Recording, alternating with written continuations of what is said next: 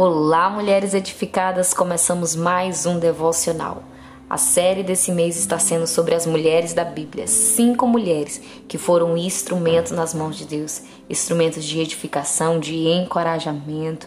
E eu tenho certeza que Deus vai falar poderosamente com você. A palavra de hoje estará sendo com a pastora Ana Paula. Que Deus fale poderosamente ao seu coração.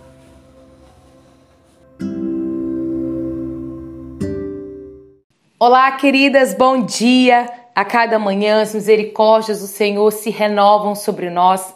Eu estou muito feliz de estar aqui com você. Eu sou a pastora Ana Paula, sou de Vitória do Espírito Santo e realmente estou muito grata de poder compartilhar a palavra do Senhor neste dia com você. Esse tema tão pontual, esse tema tão lindo, mulheres edificadas na palavra. E hoje eu quero compartilhar com você rapidamente a história de uma mulher. E essa mulher é Esther. Eu tenho certeza que você conhece a história de Esther, que você conhece o trajeto de Esther, mas o Espírito Santo me, me trouxe a revelação de alguns pontos que eu quero compartilhar com você nesta manhã, que eu sei que ele falará grandemente em seu coração.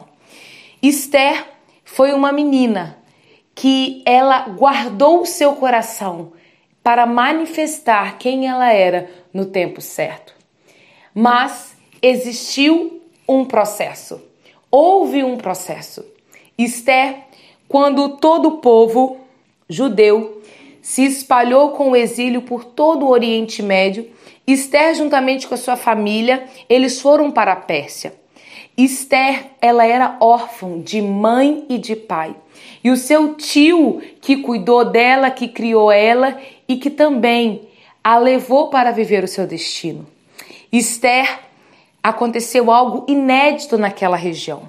Uma rainha, a rainha do rei Assuero, ela não obedeceu ao comando do seu rei, do seu esposo, e por isso ela foi destituída do seu lugar de rainha.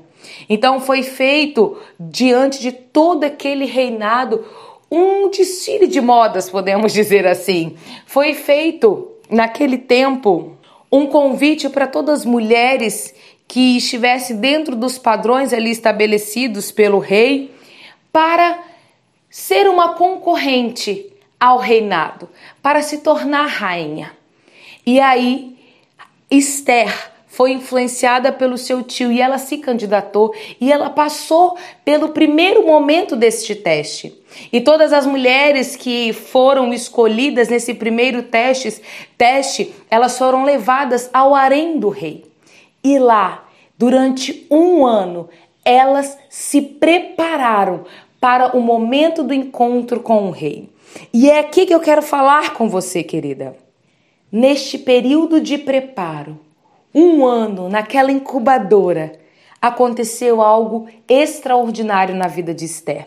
E eu quero ler com você que está em Esther capítulo 2, a partir do versículo 9, que diz assim: Ragai gostou dela. Ele que era, ele cuidava, ele era um eunuco e cuidava de todas as coisas do rei sobre aquelas mulheres. Então aqui fala o seguinte, que ele gostou dela e ela conquistou a simpatia dele. Imediatamente ele começou a providenciar para ela um tratamento de beleza e de comida especial. Arranjou sete das melhores empregadas do palácio para cuidarem dela e colocou Esther e as empregadas nos melhores quartos do harém. Vamos ficar nesse versículo 9. Querida, como eu falei aqui para você, Esther, ela era órfã de mãe e de pai. Ela estava exilada, ela não estava na sua terra natal, ela estava longe, com um passado terrível. Porém, naquele momento, ela estava no harém do rei Assuero. E naquele lugar que ela estava, ela floresceu.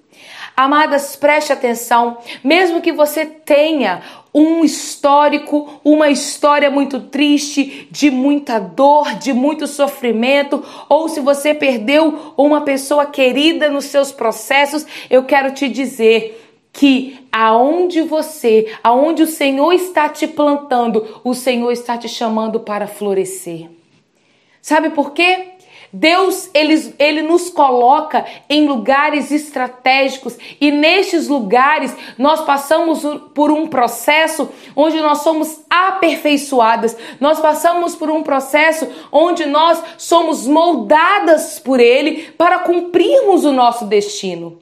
Querida, o destino de Esther não era ser uma mulher amargurada. O destino de Esther não era ser uma moça triste. Não, o destino de Esther era ser a rainha da Pérsia que salvaria o povo judeu, salvaria o seu povo naquele território. Este era o destino de Esther, mas para ela alcançar o seu destino, ela passou por um processo. E ela permaneceu obediente dentro do seu processo, porque aonde ela foi plantada durante aquele um ano no harém, ela permaneceu em obediência ao seu Deus.